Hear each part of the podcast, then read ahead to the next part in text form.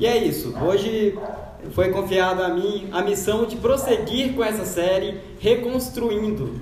E o ano de 2021 é muito significativo para falar de reconstrução. Embora o ano de 2020 foi o caos e esse caos ainda ele não cessou de vez, pelo contrário, todos os problemas do ano passado estão ainda repercutindo e ainda maior em alguns casos neste ano. 2020 nós tivemos iniciou né, a pandemia e para além dos problemas da vida que a gente já reclamava o tempo inteiro, já orava, já suplicava, já pedia para Deus descer fogo nessa terra, por esse mundo injusto, cruel, desigual e etc, etc, etc. Ainda veio a pandemia e aprofundou mais ainda esses problemas. Aí nós viramos 2020 para 2021, pensando que talvez num passo de mágica ir lá na praia, fazer um sacrifício a, a manjar iria resolver os problemas, mas não. O ano de 2021 já iniciou super problemático.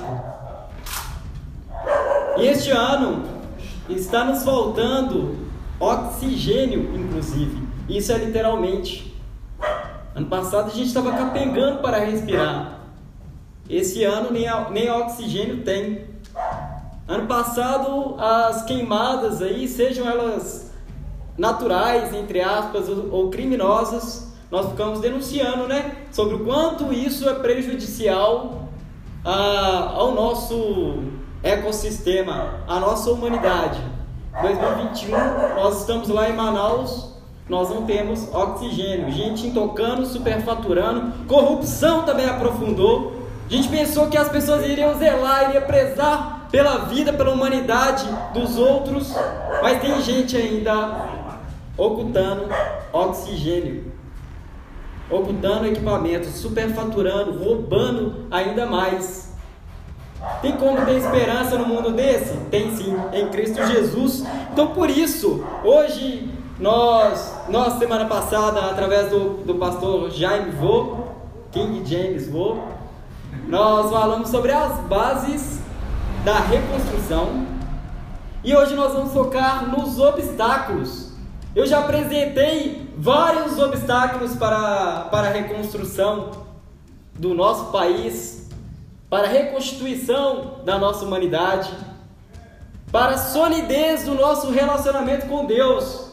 Aqui no culto, a gente o tempo inteiro, em vários momentos, em várias partes do culto, estamos reafirmando a nossa aliança com Deus o tempo inteiro.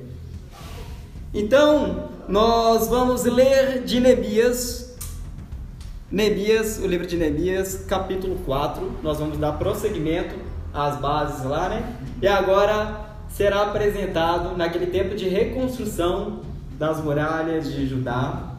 Será agora trabalhado os obstáculos, os grandiosos obstáculos. Então abra Neemias capítulo 4, a partir do versículo 1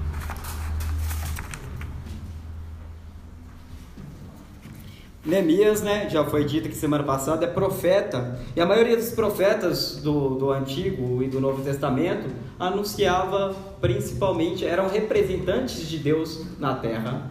Então, por isso eles muitas vezes apresentavam suas mensagens a partir de oráculos.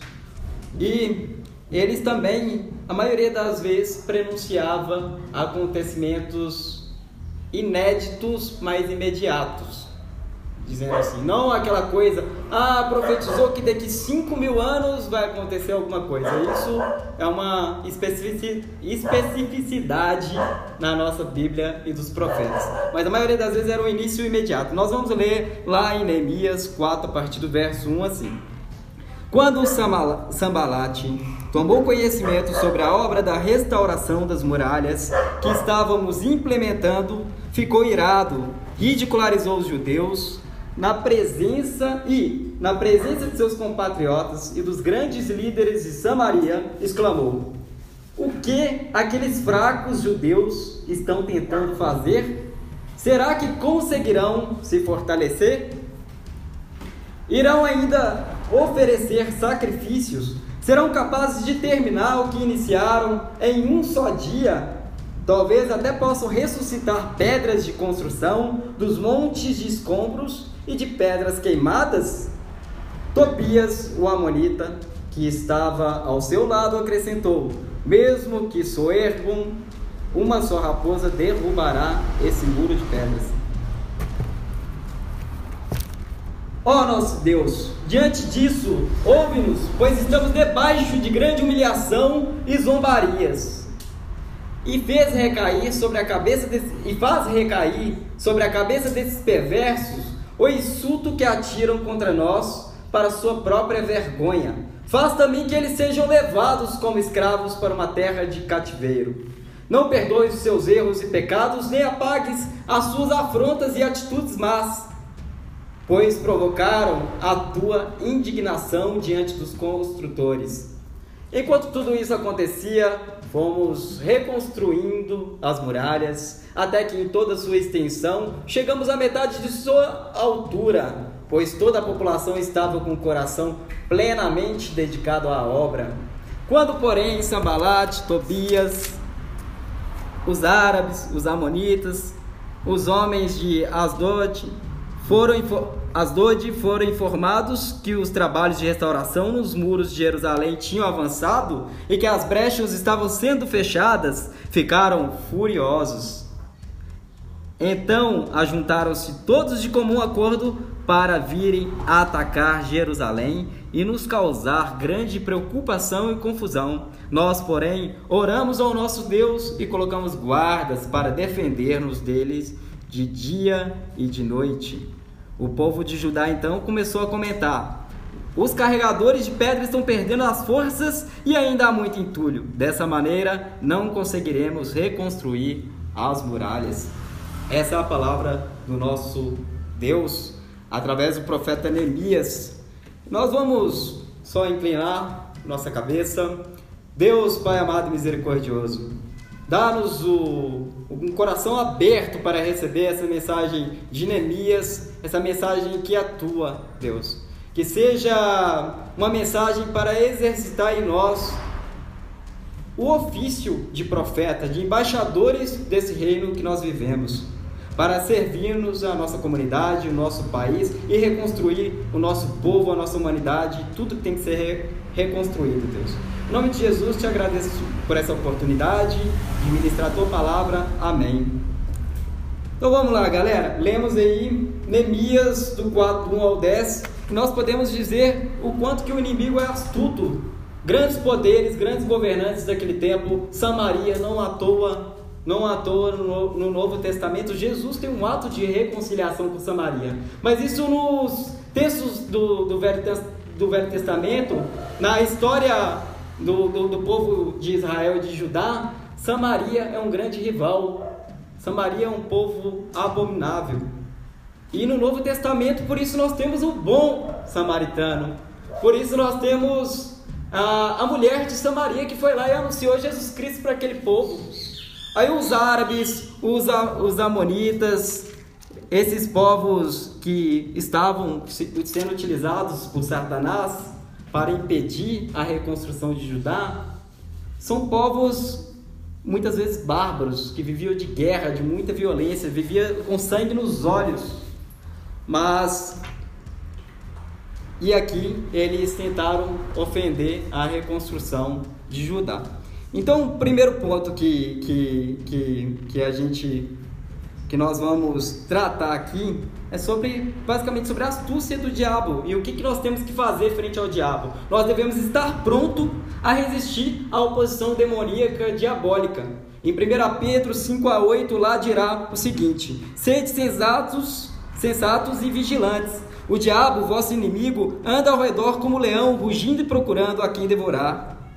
E é por isso nós devemos estar prontos a resistir a esse tipo de oposição, porque a gente se cerca, a gente se cuida, mas ele está envolto, só esperando a oportunidade de nos atravessar.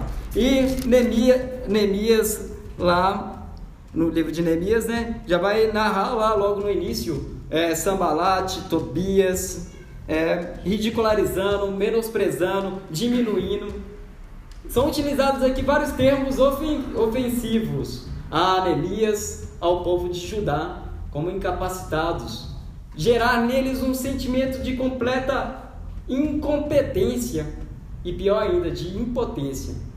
Se eles fossem incompetentes somente, bastavam eles para serem os grandes problemas da reconstrução daquela, daquele povo, para a reconstrução daquele muro.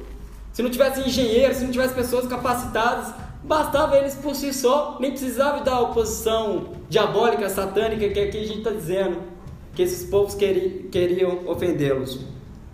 E é isso, o diabo ele é astuto e ele utiliza governantes, utilizam vários inimigos para poder é, te desanimar, para poder fazer você cair em tristeza, para fazer você se sentir in, incompetente. Mas Neemias ele deu uma resposta a tudo isso. Enquanto esses povos circunvizinhos, esses povos que eram rivais, tentaram ofender, tentaram fazer oposição, tentaram atacar e destruir Judá de tudo qualquer forma, caluniando e tudo. É, Neemias deu uma resposta e a resposta dele foi trabalho. Nós vamos continuar trabalhando. Sabe quando alguém chega em você e diz que nada que você faz vai para frente? Que a aula que você dá talvez não seja tão legal? Que a mensagem que você ministra ainda está muito aquém? A melhor resposta que se pode dar é ministrando, é dando aula, é trabalhando, é desembolando aquilo que você tem que desembolar. Se você, se Neemias fosse envolvido, se Neemias não fosse confiante em Deus e fosse envolvido por, por essa calúnia, por esse menosprezo, por todos os povos cercando ele, falando que ele é um incompetente, falando que Judá não tem o que reconstruir ali, dizendo que eles seriam insuficientes. Imagina, que bad que o povo estaria. Imagine que bad Neemias também estaria naquele tempo. Ver aquele tanto de troglodita, brucutu, querendo querendo avacalhar o meu esquema aqui, a, a reconstrução do meu povo, da minha obra, que deveria ser tão bonita, todo mundo mobilizado, todo mundo plenamente confiante, com o coração compenetrado, igual diz aqui, né? Uma coisa muito bonita, plenamente confiante. E essa confiança do nada ela é abalada. Imagine só. Então, Neemias ele deu a resposta trabalhando e é assim que ele resiste à opressão, à, à opressão, à ofensiva desses povos. É tra trabalhando encorajando o seu povo. E esse é o nosso papel no reino de Deus também. Nosso papel é trabalhar, nosso papel é também encorajar. E o que nós fazemos aqui o tempo inteiro é nos organizar. Deus também gosta de organização. Por que, que tem um cafezinho? Por que, que tem um bolinho? Por que, que tem tudo aqui do jeito que está? Por que, que tem momentos do culto? Por que, que tem uma liturgia? Porque tem que ter organização. Imagina Neemias ah, para reconstruir um muro lá, né? Ah, cada um aí seja feita a vontade de cada um e cada um faz o que bem quiser e na hora que quiser.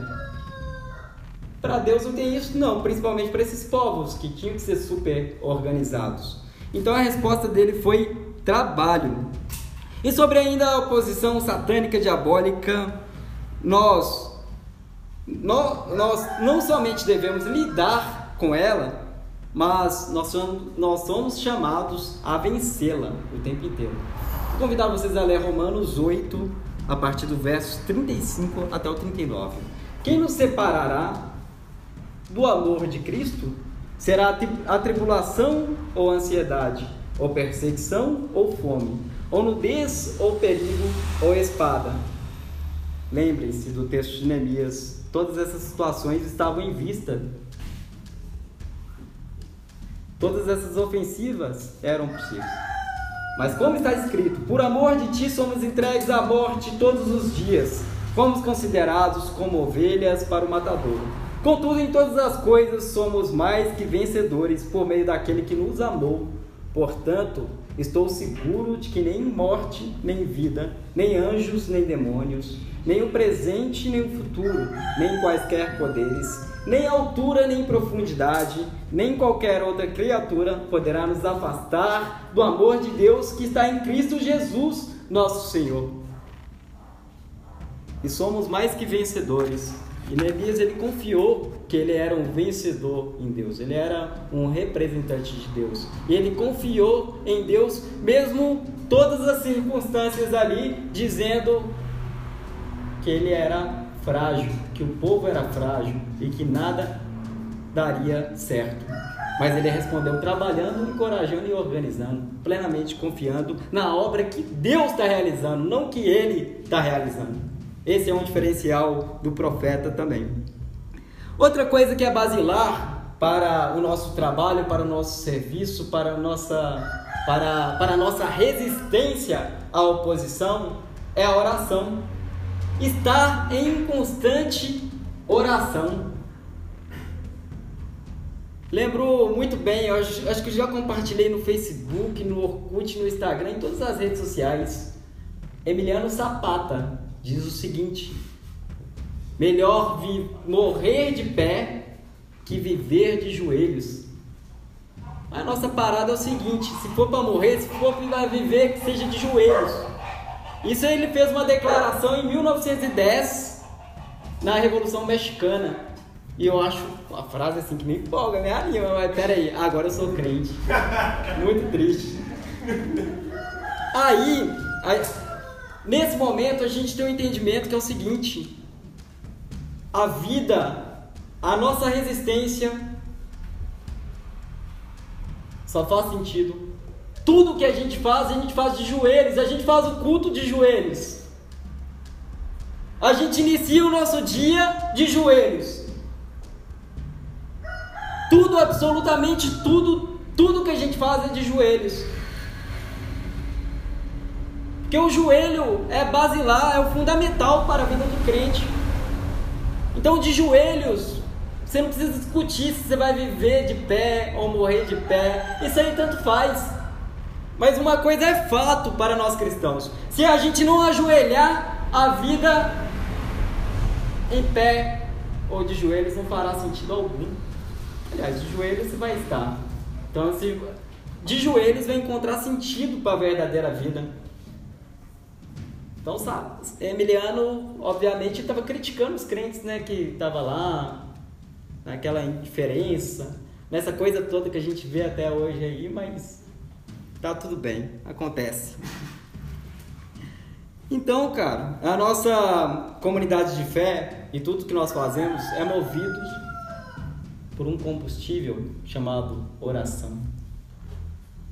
E quando a gente ora, nós temos um momento frequente de comunicação com Deus. Jesus, sendo Jesus quem ele era, ele se retirava para fazer o quê? Para orar. Você pode observar nos evangelhos, antes de tudo, antes de quase todos os momentos é narrado, quase todos os momentos cruciais é narrado Jesus se retirando para orar para meditar. Oração e meditação também está junto, né? Mas Jesus fazia isso. E nós encontramos o verdadeiro fundamento, inclusive, da nossa resistência aos obstáculos de, da reconstrução, como Neemias encontrou. E nós aqui nos nossos desafios grandes e pequenos, nós, nós fazemos resistência de joelho, não porque é, para fazer resistência tem que ser de joelho, mas é porque sua vida tem que ser de joelho, prostrado a Deus. Por isso. Então tudo que a gente faz, esse é o fundamento. Então Neemias, lá no capítulo 4 ainda, do verso 4 ao 5, lá nós leremos assim. Neemias prostrado diante de Deus. Ó nosso Deus, diante disso, ouve-nos, pois estamos debaixo de grande humilhação e zombarias, e faz recair sobre a cabeça desses perversos o insulto que, atirar, que atiram contra nós para sua própria vergonha. Faz também que eles sejam levados como escravos para uma terra de cativeiro. Não perdoes os seus erros e pecados, nem apagues as suas afrontas e atitudes más, pois provocaram a tua indignação diante dos construtores. Você está lá trabalhando, reconstruindo o muro, e chega um tanto de, um tanto de cara avacalhado querendo, querendo impedir você de fazer aquilo que é mais importante para o seu povo, para a sua nação e tudo. Mas aqui também o espaço do profeta é o espaço também da oração. Aqui nós vamos dar um rolezinho pela rede social. Eu sempre gosto de dar o exemplo da rede social porque está todo mundo muito presente.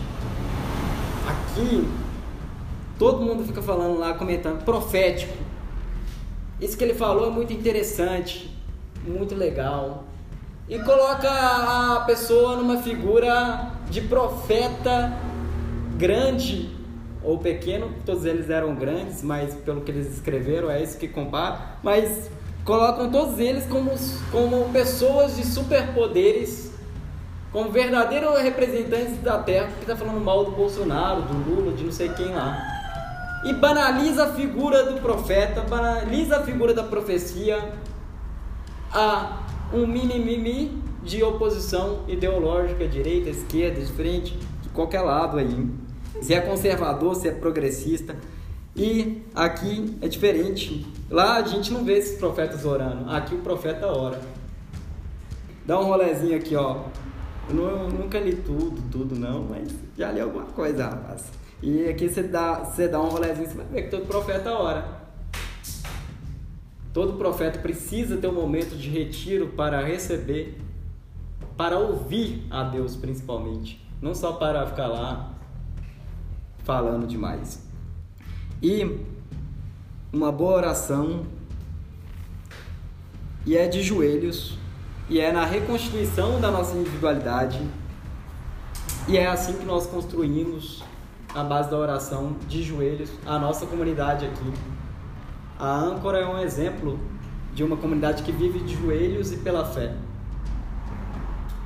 Nós começamos numa mesinha assim, tomando um cafezinho, culto lá, três horas o culto, não era? Duas horas de mensagem. Até eu ficava maluco. Mas enfim, é, já sabemos que de joelhos nós resistimos a. Nós já sabemos que trabalhando, que a resposta à oposição é trabalho. Quem que fala aqui é trabalho? Não lembro quem não, mas alguém fala. Aqui é trabalho, rapaz. Murici Ramalho, ó, diretor lá de São Paulo atual. Aqui é trabalho. O pessoal tá ofendendo ele ele aqui é trabalho, então que seja assim na sua vida também. Aqui é trabalho. Neemias também provavelmente aprendeu com ele. Aqui é trabalho. Nós não vamos nos render não. E nós também para resistir à oposição, para enfrentar esses obstáculos, nós já sabemos que é estando em constante oração de joelhos e agora também ter uma estratégia definida. Nosso nosso bispo Márcio Meira em todas as suas aulas foi ele que, inclusive, compôs essa série de sermão aqui. E eu lembrei dele porque ele sempre diz nas suas aulas, quando os alunos chegam lá cheio de mimimi, ah, não deu tempo, ah, é coisa demais, ah, não sei o que, aí ele vai e apresenta, ó, faço 250 coisas no mesmo dia, mas isso por quê? Porque eu planejo. E ele diz, vai dizer sempre para a galera, exortando mesmo a galera, quem planeja, governa. E você é convidado a, a agir na ação de Deus. Ele deseja que você se movimente, trabalhe, que você de fato participe. E você não pode desejar privilégio menor que esse estando no reino de Deus. Então, mesmo com todos os nossos limites, com todos os nossos medos, com toda a ofensiva, com toda a oposição, com todos os obstáculos e que muitas vezes os obstáculos são internos. Muitas situações da minha vida eu sou o maior obstáculo. Eu sou o que mais imponho dificuldades para superar determinados problemas meus. E mas em tudo nós devemos sim ter uma estratégia definida também. Esse é o nosso terceiro ponto. Neemias 4:6 lá dirá: Fomos reconstruindo as, as muralhas, até que em toda sua extensão chegamos à metade de sua altura, pois toda a população estava com o coração plenamente dedicado à obra. Estamos conversando com a Gabizinha. Será que o nosso coração aqui está plenamente dedicado à obra? Será que nessa reconstrução da nossa individualidade, será que eu na minha intimidade, será que eu enquanto comunidade, será que eu enquanto nação estou plenamente dedicado à obra? Será que esse país sucumbindo na fome, na miséria, será que esse mundo caótico, e quando não está caótico, está cheio de caô, Será que nós, eu e vocês e todo mundo aqui está plenamente dedicado à obra? E cabe repetir: chegamos à metade, do, é, pois toda a população estava com o coração plenamente dedicado à obra e plenamente dedicado à obra diante de todos os problemas, diante de todas as ofensivas. Nós, para participar de um projeto social, para apoiar alguém, para apoiar alguma iniciativa, para ajudar o irmãozinho ali com cesta básica, é sempre: não tenho tempo, não tenho dinheiro, não sei o que fazer, não sei por onde começar. Eu também estou quebrado. E mais um tanto de desculpas que nós mobilizamos para não tomar nenhuma, nenhuma iniciativa. E a gente às vezes só vem na igreja no domingo e diz que a gente está plenamente dedicado à obra. Aqui no, no, no ofertório que foi dito como essa dimensão, como pode ser muito maior dimensionado essa questão de estar plenamente dedicado à obra. É inclusive aqui o compromisso, é inclusive não, é principalmente aqui a nossa base, a nossa missão principal. Mas é aqui que a gente se estabelece para sair e fazer as coisas que têm que ser feitas e dizer que estamos plenamente dedicados às obras, mesmo com todas as dificuldades e limites que os nossos opositores, que as pessoas vão impor diante disso. Neemias fez leitura de exímio estrategista. Foi uma liderança que que, que representou a Deus com muita, com muita agilidade. Ter, ter estratégia significa que não devemos ser largados, deixar as coisas acontecerem naturalmente. Tem gente aí surfando até hoje na, na ondinha do pagode, né? Deixa acontecer naturalmente aí pra você ver. Naturalmente você vai pro inferno.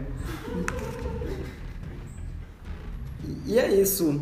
É, ter uma estratégia definida e isso que ele fez, ele organizou seu povo, não somente encorajou, mas ele também organizou seu povo e teve uma estratégia. Olha, durante o dia nós vamos trabalhar na construção, enquanto metade dos homens estarão armados fazendo a proteção. Deixa eles botar a cara para você ver. E à noite mesma coisa. Era era em outro turno um parte estava lá com a espada para fazer a proteção enquanto os outros trabalhavam. Isso é ter estratégia. Nós precisamos também ser estratégicos no nosso serviço, no trabalho de Deus aqui. Ele nos deu a capacidade de ser estrategista. E o mais que eu fico mais encabulado é que profeta era um negócio muito cabuloso.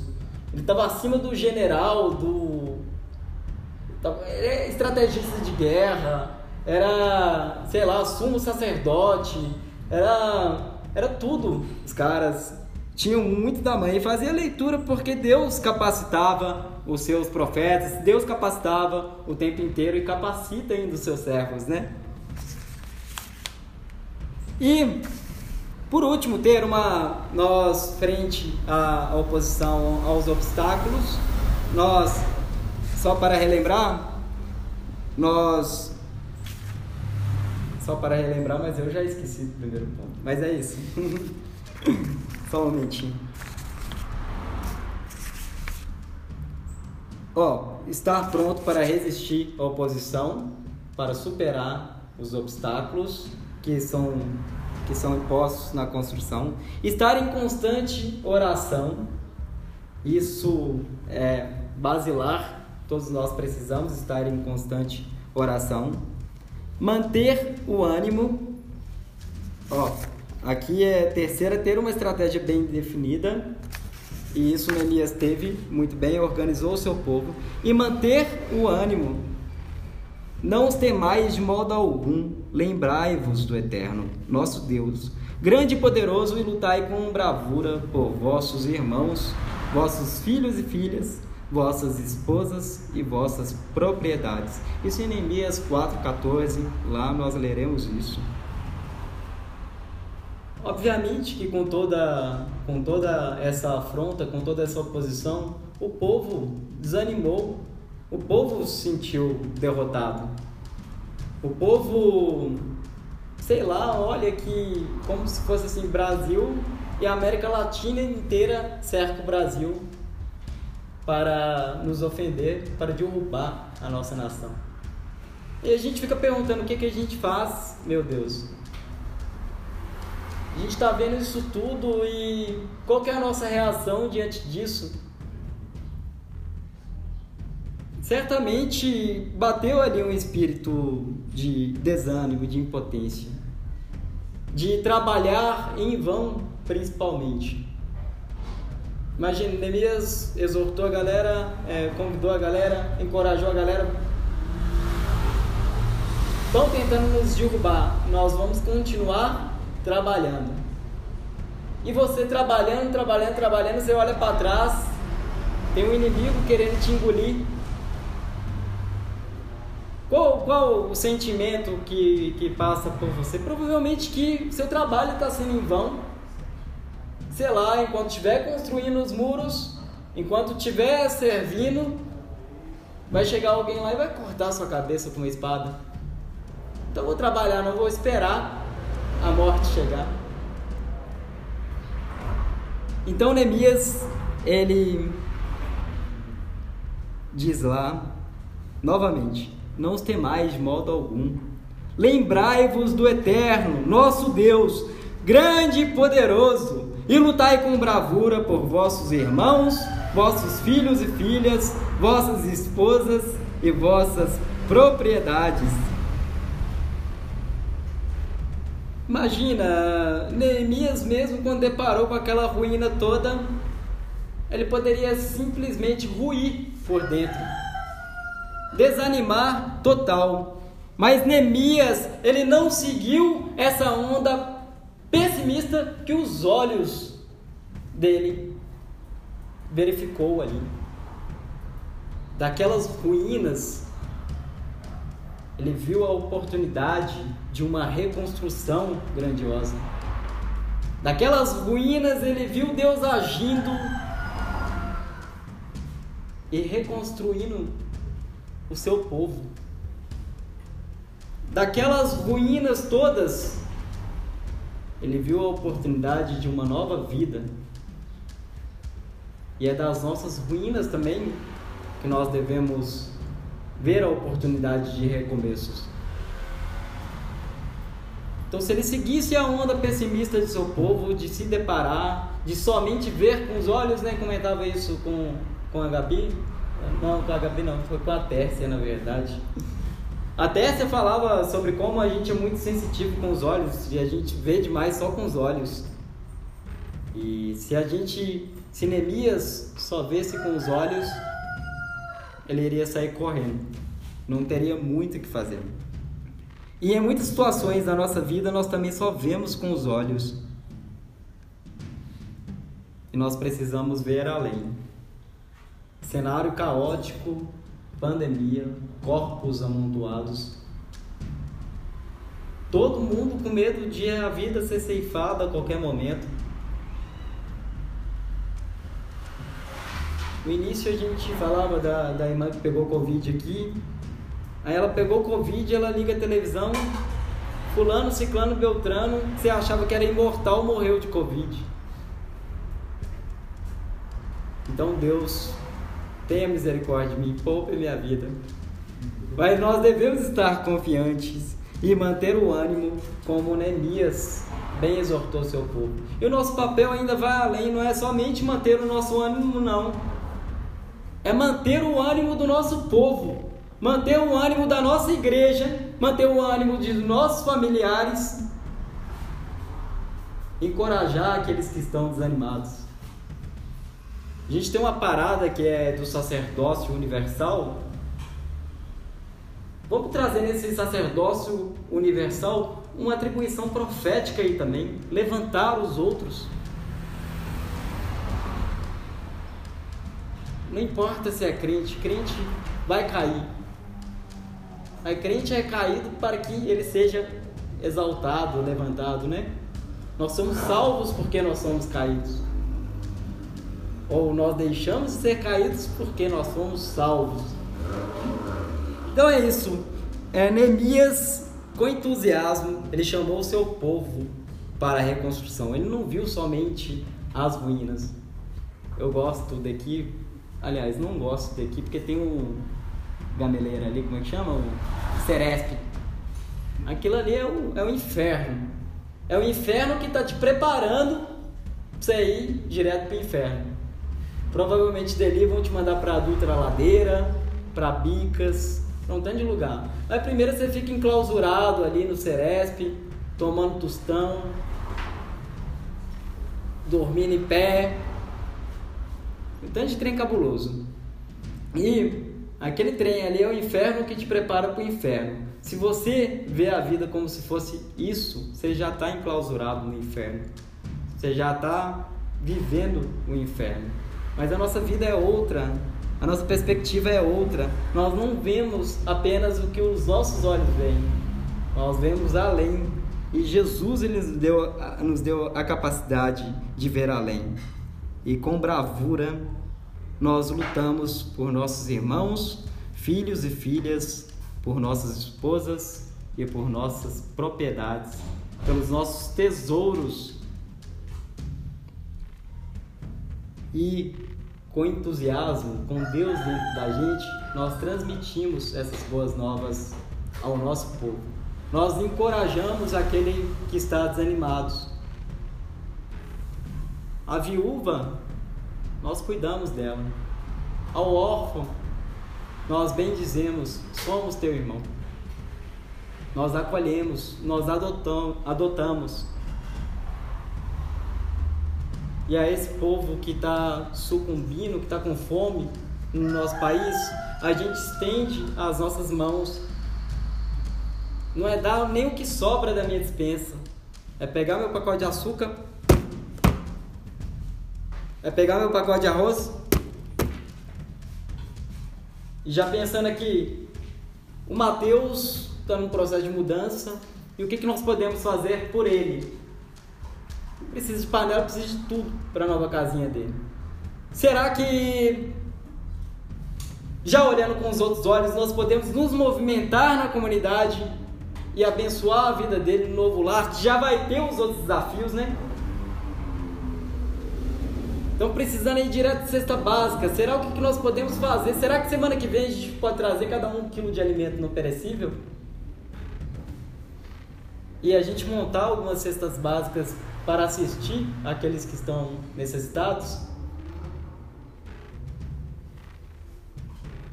E será que nós podemos lidar com todos esses obstáculos, lidar com todos esses obstáculos da reconstrução, com generosidade, entregando os nossos pertences, os nossos bens, o nosso tempo, o nosso trabalho. E, e é isso que eu desafio todos nós, na verdade. Primeiro, já prático. Vamos mandar uma mensagem para o Mateus e perguntar: mano, para a reconstrução da sua nova vida, agora morando longe dos pais, o que que, o que, que, eu, o que, que eu posso fazer por você? Para aquele que está passando por algum tipo de necessidade, para pelo menos a manutenção do seu pão de cada dia, o que, que eu posso fazer por você? Você pode muito pouco, mas você pode alguma coisa assim. A maioria das coisas que a gente movimenta aqui eu não posso fazer, mas olha, eu sei quem pode ajudar. Aí vem um que não pode dar nada, mas pega a Kombi e faz o transporte. Aí vem outro que só tem dinheiro, que só pode dar dinheiro porque não tem tempo, dá o dinheiro. E é assim que comunidade vive e é assim que a gente reconstrói as coisas. Agora só aqui em, em Neemias 4, né? Os obstáculos dele. Infelizmente naquela situação estava muito punk, né? Você tinha que construir com uma mão e com a outra você tá lá com a foice, preparado para receber os irmãozinhos lá que quer abacalhar a sua obra. Aqui a gente não precisa disso, a gente precisa só de amor mesmo, né? Será? Só de amor, de umas voadoras de vez em quando também, mas. Mas eu acho que o mundo. Acho não, tenho certeza que o mundo necessita é do amor, é de, é de, de do estender estender do amor de Deus em nós, na ação da igreja, a igreja sendo o espaço, um, um braço extenso de Deus e que se estende cada dia mais. E nós somos igreja. E nós agimos por isso. E é isso. Fica o desafio então prático para esta mensagem. Perguntar, Mateus, o que, que você necessita? Eu posso te ajudar com alguma coisa? E também para a gente montar algumas cestas básicas aqui semana que vem. E é uma maneira da gente superar esses obstáculos que a gente tem na reconstrução de nossas vidas, na reconstrução da nossa comunidade, na reconstrução desse mundo todo. Fechou? Vamos orar então?